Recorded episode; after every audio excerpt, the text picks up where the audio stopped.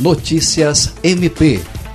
Representando o Ministério Público do Estado do Acre, o promotor de justiça Luiz Henrique Correia Rolim participou nesta quinta-feira da entrega da sala de depoimento sem dano, no Fórum Desembargador Vieira Ferreira, em Sena Madureira.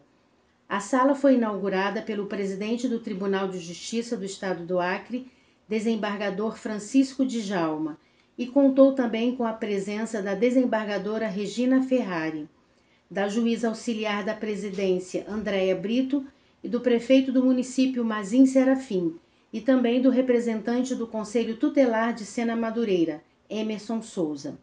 A sala de depoimento sem dano é uma adaptação da sala de audiência convencional destinada a crianças e adolescentes vítimas de algum tipo de violência, física, psicológica ou sexual, e conta com microfones e câmeras instalados discretamente para gravar o diálogo que a criança tem com um membro da equipe multidisciplinar. O objetivo é que, por meio de um ambiente adequado, com brinquedos e elementos lúdicos, as crianças e adolescentes vítimas possam dar seus depoimentos sobre experiências traumáticas sem reviver a situação.